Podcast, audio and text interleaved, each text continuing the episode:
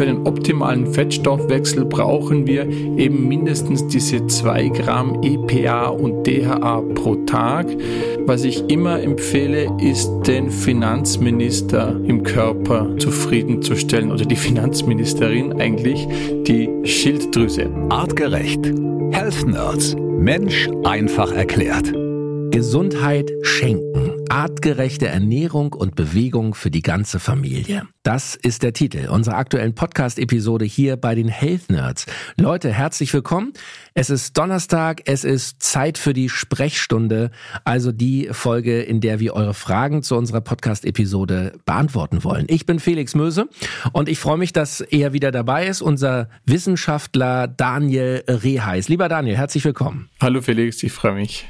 Daniel, wir wollen noch gar nicht viel Zeit verlieren, denn wir haben wahnsinnig viele, viele Fragen aus der Podcast-Community reinbekommen und wir können leider unmöglich alle hier beantworten. Ich glaube, dann würden wir eine Woche nonstop durchsenden. Aber wir haben mal ein paar Fragen rausgesucht, wo wir glauben, dass sie für viele interessant sind und auch Fragen, die durchaus drei oder vier Mal gestellt wurden. Und ähm, deswegen lasst uns keine Zeit verlieren. Wir legen direkt los. Hier kommt die erste Frage, die uns Lara über Instagram als Direct Message geschickt hat. Liebes Art Artgerecht-Team. Was soll ich supplementieren? Ich bin 25 Jahre alt, mache viel Sport, Tennis, Fitness, Joggen, Radfahren, mindestens vier Stunden die Woche plus zusätzlich noch Bewegung. Ich ernähre mich eher vegetarisch und muss gestehen, dass ich es im Uni- und Arbeitsalltag oft nicht schaffe, mich artgerecht zu ernähren. Welche Supplemente empfehlt ihr mir? Ich habe die Tendenz, schnell Fett anzusetzen. Vielleicht ist mein Stoffwechsel aus irgendeinem Grund nicht richtig aktiv. Viele Grüße, Lara. So, Daniel. Also erstmal müssen wir mal festhalten, ist ja super, was sie schreibt. Viel Sport, äh, Joggen, Radfahren, Tennis, Fitness, eine vegetarische äh, Ernährung, ähm, nach Möglichkeit auch artgerecht. Das klingt ja erstmal per se ziemlich gut. Ja, aber es gibt bei der Fettverbrennung ein paar Stellschräubchen beziehungsweise mhm. ein paar Faktoren, an denen es scheitern kann. Fangen wir mal an mit den Fettsäuren. Also um Fett ausreichend zu verlieren oder eine gute Fettbalance sozusagen zu haben, brauchen wir, ähm, wie schon im letzten Podcast erwähnt, die Omega-3-Fettsäuren. Die brauchen wir so ziemlich für alles, aber für den optimalen Fettstoffwechsel brauchen wir eben mindestens diese 2 Gramm EPA und DHA pro Tag. Das äh, muss man sich ein bisschen ausrechnen mit dem Fisch, was man isst. Gibt man bei Google ein äh, Fischmenge, ähm, Omega-3-Fettsäuren und dann kommen so Tabellen. Dann schaut man, welchen Fisch man so isst und wie viel. Und den Rest, den man nicht schafft durch die Ernährung, supplementiert man dann mit äh, entweder Algen oder Fischöl. Das mal die Basis und dann, was ich immer empfehle, ist den Finanzminister im Körper zufriedenzustellen oder die Finanzministerin eigentlich, die Schilddrüse. Und die Schilddrüse braucht, um ordentlich arbeiten zu können, Jod und Selen.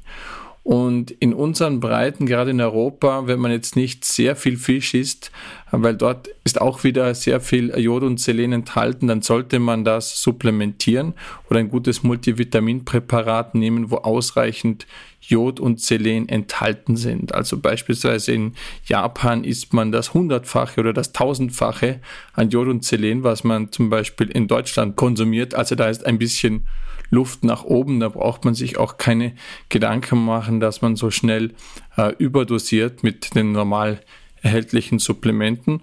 Und das ist deshalb wichtig, weil, wie ich schon gesagt, die Finanzministerin die Schilddrüse äh, die Erlaubnis erteilen muss, um Fett zu verbrennen. Denn in der Evolution hat uns das Fett gerettet. Also wer ein bisschen mehr äh, Fett um die Hüften hatte, hat den Winter überstanden. Es gab mal den Ausdruck, es stimmt gar nicht das Survival of the Fittest, dass die Fittesten überlebt haben, sondern wahrscheinlich die Fettesten, die äh, dann genügend Kalorien hatten in, in den harten Zeiten. Und das ist absolut normal. Das heißt, wir müssen den Körper überreden oder ihm zeigen, hey, ist ja eh alles super, lass uns mal in Luxus investieren. Und ein höherer Stoffwechsel, das heißt mehr Fett und Energie zu verbrennen, ist Luxus. Und für Luxus muss der Finanzminister überzeugt werden, dass alles okay ist und dann braucht er ausreichend Jod und Selen. Das mal das Wichtigste. Also gutes Multivitaminpräparat, vielleicht noch zusätzlich ein bisschen Jod und Selen, wenn man wenig Fisch ist und die Fettsäuren. Und dann gibt's noch ein paar Sachen, mit denen man den Stoffwechsel zusätzlich ankurbeln kann. Also beispielsweise eine Kombination, die ich sehr gerne mag, ist der sogenannte Brown Adipose Tissue Cocktail. Mhm. Das äh, Brown Adipose Tissue, das braune Fettgewebe, das ist, das sind Fettzellen, die Fett verbrennen. Klingt erstmal paradox, aber die sind dazu da, um uns zu wärmen, um uns in Ruhe zu erhitzen. Das heißt, man kann sich bei dem Wetter auch draußen aufhalten oder Heizkosten sparen. Unter 20 Grad werden die angeregt, das ist tatsächlich so. Und dann verbraucht man mehr Energie. Und wer sich nicht schlank frieren möchte, der kann eine Kombination anwenden aus beispielsweise der Aminosäure L-Tyrosin. Die ist wichtig, um gewisse Vorsubstanzen zu bilden. Und dann kann man diese Substanzen länger anregen durch beispielsweise Grüntee oder auch äh, Kaffee, Koffein oder Chili. Diese Kombination ist besonders äh, interessant und effektiv. Und wer nicht gern Chili mag oder wer keinen Kaffee trinkt, das gibt's auch äh, in Kombination in Supplementen. Und das nennt man dann eben diesen Brown Adipose Tissue Cocktail, um das anzuregen. Und das sind so meine Lieblingstipps, um die Fettverbrennung anzukurbeln, wenn man das Gefühl hat, ah, wenn ich einen Kuchen nur anschaue oder wenn ich die Kekse nur im Vorbeigehen äh, sehe, dann nehme ich schon zu. Das gibt es tatsächlich, ja.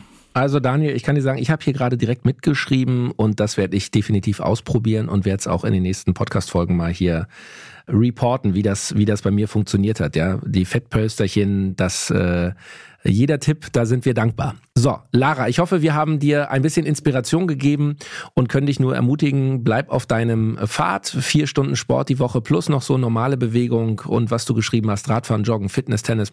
Respekt. Ähm, ich glaube, da kann eigentlich nicht viel schiefgehen. Ähm, mit den Tipps jetzt von Daniel kannst du vielleicht noch die letzten Prozent äh, rausholen. Die nächste Frage kommt von Niki. Die hat uns geschrieben über Instagram. Hallo, ich hätte eine Frage zur aktuellen Podcast-Folge. Und zwar hat Daniel erwähnt, dass es sinnvoll wäre, in den Wechseljahren, in Klammern, in denen ich mich gerade befinde, Klammer zu, ein Präparat einzunehmen, was Simisifuga, Mönchspfeffer, Johanniskraut und anderes enthält. Ich hoffe, ich habe es richtig verstanden. Nun ist meine Frage, ob ihr Präparate konkret empfehlen könnt. Vielen lieben Dank, Niki. Habe ich es richtig ausgesprochen, Daniel? Nee, natürlich nicht. Cimicifuga racimosa wäre der lateinische Name. Ah, und okay. Vitex agnus castus, also der Mönchspfeffer und die Traubensilberkerze. Und das am idealsten kombiniert mit Hypericum, dem Johanniskraut. So, das äh, lernt man nicht im kleinen Latinum. Da muss man schon ein bisschen mehr auf dem Kasten haben. Dafür bin ich ja da. so, äh, das Problem ist, ich kann diese Wirkweise nicht schnell erklären, weil äh, da müssen wir ganz tief in die Hormonachse und Prolaktin und Serotonin und so weiter einsteigen. Aber glaubt mir mal so, das funktioniert. Vielleicht machen wir mal eine extra Podcast-Folge ja, dazu. Gut. Ja. Oder? Da gibt es einiges zu erklären. Das ist die wirkungsvollste Kombination, die ich zumindest kenne, wirkungsvoller als beispielsweise Jamswurzel oder diese Soja-Isoflavone, da bin ich jetzt auch nicht so ein großer Fan davon, oder Klee. Also diese Dreierkombination klappt eigentlich sehr gut. Und ja, da gibt es ein paar Hersteller, die ein entsprechendes Präparat herstellen. Beispielsweise kann ich die Firma Bonusan empfehlen. Die haben ein Präparat namens CPNI, also Cäsar, Paula, Nordpol, Ida und äh, 1U. Also die haben so komische Nummern, also CPNI 1U. Da findet man diese Kombination, ich glaube auch Gaia Herbs, die haben sowas, beziehungsweise man kann auch Menopause Supplement bei Google eingeben, dann kommen Präparate und da kann man hinten auf der Inhaltsstoffliste drauf schauen, ob sich diese Dreier-Kombination findet. Super, Daniel. Schnelle Frage, schnelle Antwort. Liebe Niki, ich hoffe, du kannst damit was anfangen. Die nächste Frage kommt von Sebastian. Er hat uns geschrieben, liebes Team, ich hätte eine Frage zu eurer letzten Folge. Ihr habt erklärt, welche Nahrungsergänzungsmittel für Säuglinge wichtig sind. Meine Frage dazu, nimmt der Säugling über die Muttermilch genügend Nährstoffe auf, zum Beispiel Omega-3, wenn die Mama dieses supplementiert?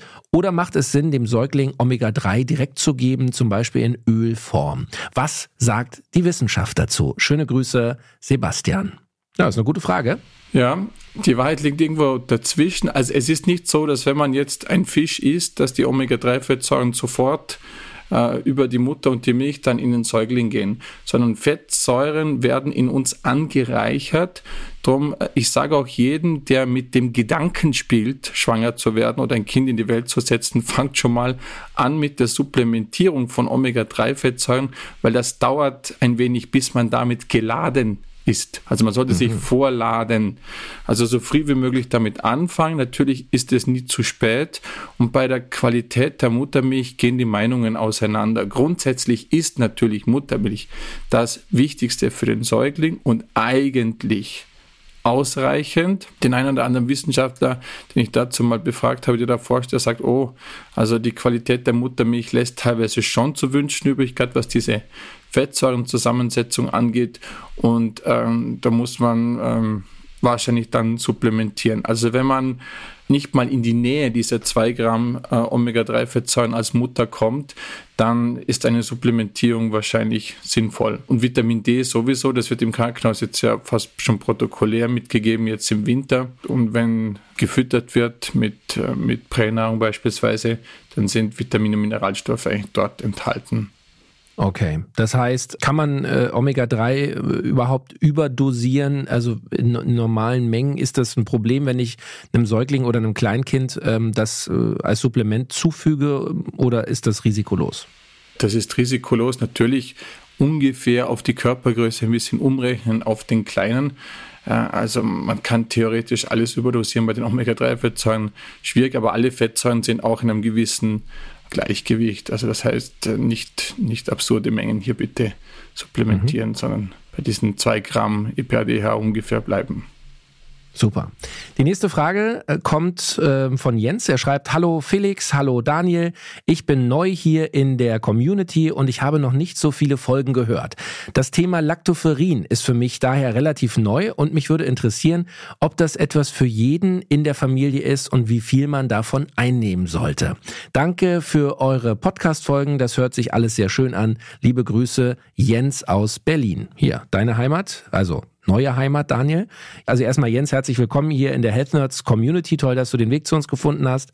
Lactoferin, Daniel, das ist ja dein wissenschaftliches Thema Nummer eins. Ja, also ich bin Lactoferin-Fanatiker, das heißt, man kann sich meine Antwort darauf denken. Natürlich äh, sollte das jeder in der Familie einnehmen. Lactoferin führt nicht dazu, dass der Körper sein eigenes Lactoferin weniger produziert, sondern im Gegenteil. Also es gibt ja ein paar Supplemente, die führen dann zu einer geringeren Ausschüttung der ähnlichen Substanzen im Körper. Das ist bei Lactoferin nicht der Fall. Das heißt, man könnte es eigentlich immer geben. Natürlich äh, ist das dann sehr teuer. Meistens setzt man es ein bei Infektionen, wenn das Immunsystem besonders äh, geschwächt ist oder wo ich es immer einsetze, ist ähm, nach und während Antibiotikaeinnahme. Dort ist es wichtig, damit es zu keiner Fehlbesiedelung dann im Darm kommt. Also Lactoferrin sorgt dafür, dass das bakterielle Gleichgewicht im Darm erhalten bleibt. Also das sind Momente, wo, bei denen ich es immer einsetze und sonst ja, in, in geringen Mengen über einen längeren Zeitraum dosiert, also schon 200 Milligramm regulieren den Eisenhaushalt und Eisen ist wichtig für Haut, Haare, Nägel. Also wir haben mal geredet über Luxus und die Schilddrüse und den Finanzminister, der gerne Jod und Selen hat. Also Jod und Selen vor allem mit Lactoferrin und optimalen Eisenwerten führt zur Investition in Luxus. Und Luxus ist für den Körper zum Beispiel schöne Haut, Haare, Nägel. Das brauchen wir nicht zum Überleben. Dafür muss alles stimmen. Äh, der Eisenhaushalt und der Finanzminister muss zustimmen. Das ist eigentlich eine sehr nette Kombi. Und natürlich für die ältere Generation das merken wir alle, dass jedes Jahr das Immunsystem ein bisschen schwächer wird, ist das eine zusätzliche Hilfe.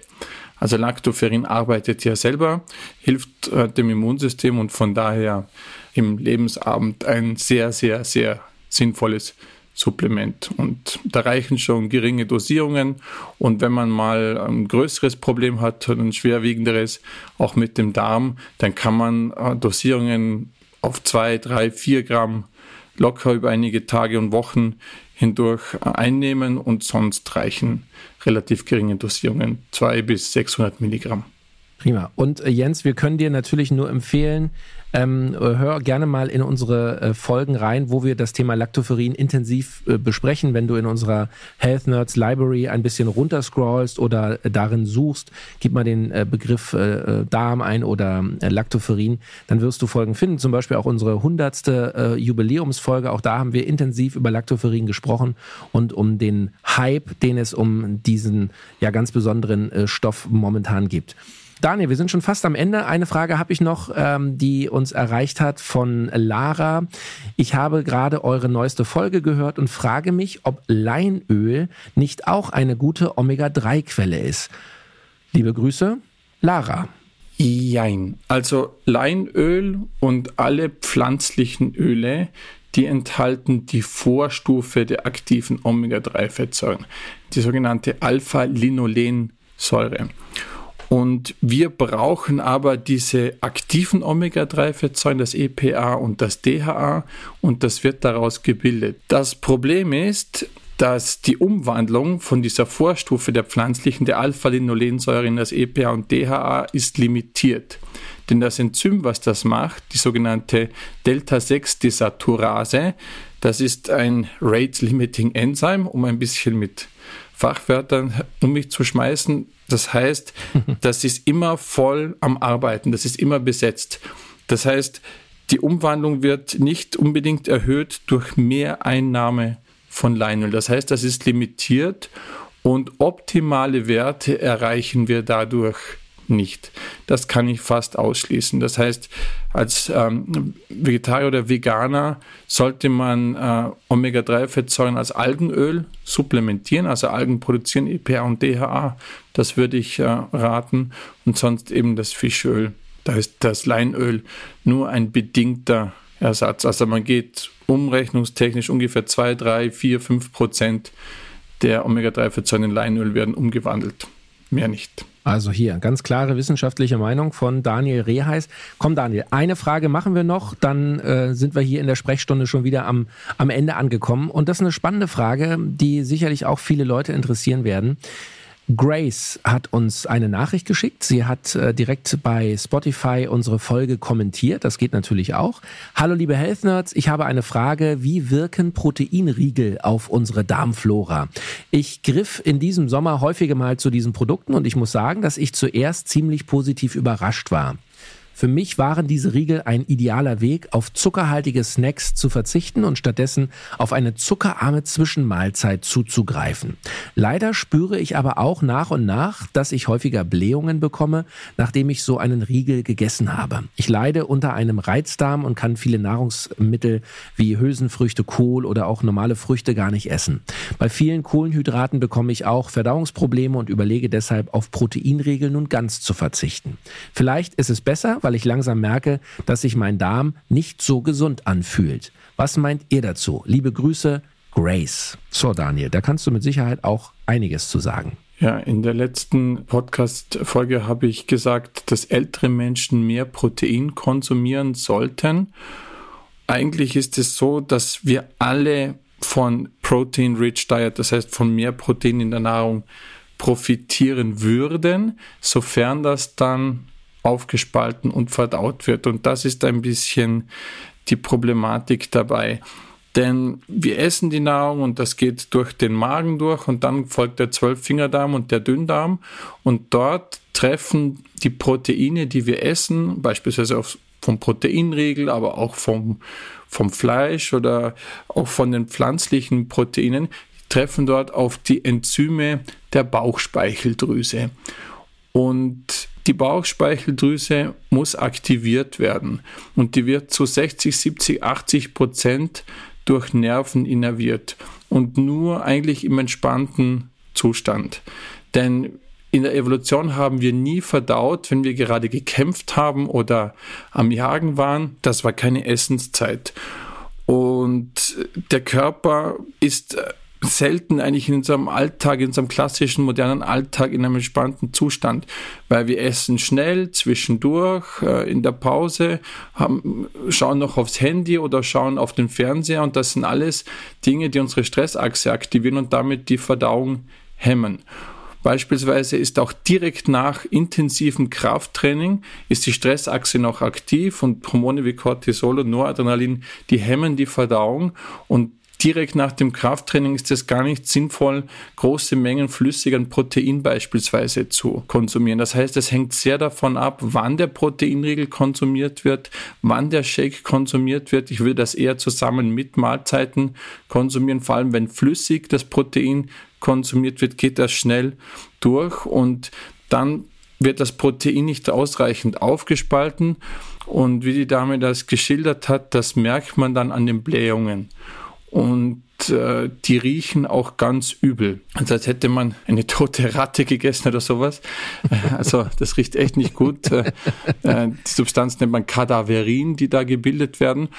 Und, und das ist ein Indiz dafür, ob ich Protein richtig aufspalte oder nicht. Und wenn das Protein nicht aufgespalten wird, dann landet es im Dickdarm und dort freuen sich sogenannte Fäulnisbakterien über das nicht verdaute Protein und, und fressen das und dann fermentieren die da vor sich hin und produzieren eben diese Gase. Und neben diesen Gasen, die übel riechen, werden auch noch ein paar andere Substanzen gebildet, die wir nicht gerne haben möchten. Das kann man ein bisschen vermeiden, indem man, wie gesagt, den Proteinriegel oder die proteinreiche Mahlzeit oder den Drink in einem entspannten Umfeld konsumiert zu einer Mahlzeit, beziehungsweise wenn das alles nicht gegeben ist, dass ich zumindest Verdauungsenzyme gleichzeitig einnehme.